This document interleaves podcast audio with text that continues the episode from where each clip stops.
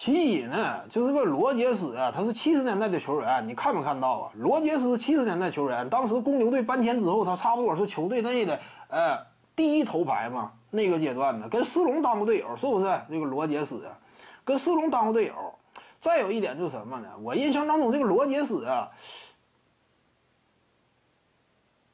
他层次也没有那么怂，就这个罗杰斯。当时罗杰斯什么个人层次？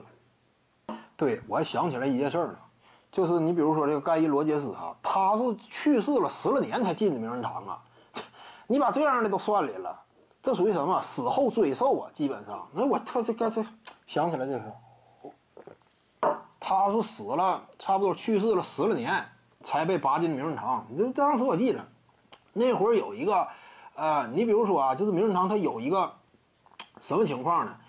典型案例就是今年。正常来说啊，就是你比如说科比布兰特嘛，他目前这就不是以现役怎么讲呢？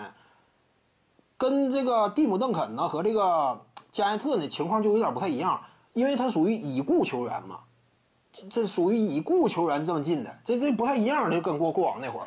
当然，科比布兰特呢，他本身这个能力级别就高嘛，他这个跟罗杰斯呢完全两码事儿，但是有一定的相似之处啊。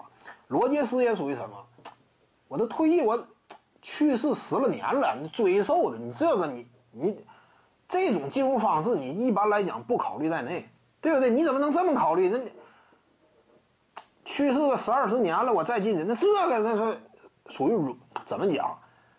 给你这玩意儿不话不好说吧，但是属于什么？这勉勉强强的，这哎这这算了，不讲。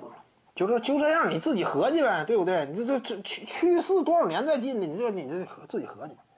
徐静宇的八堂表达课在喜马拉雅平台已经同步上线了，各位观众要是有兴趣的话呢，可以点击进入到我的个人主页当中，在专辑页面下您就可以找到它了。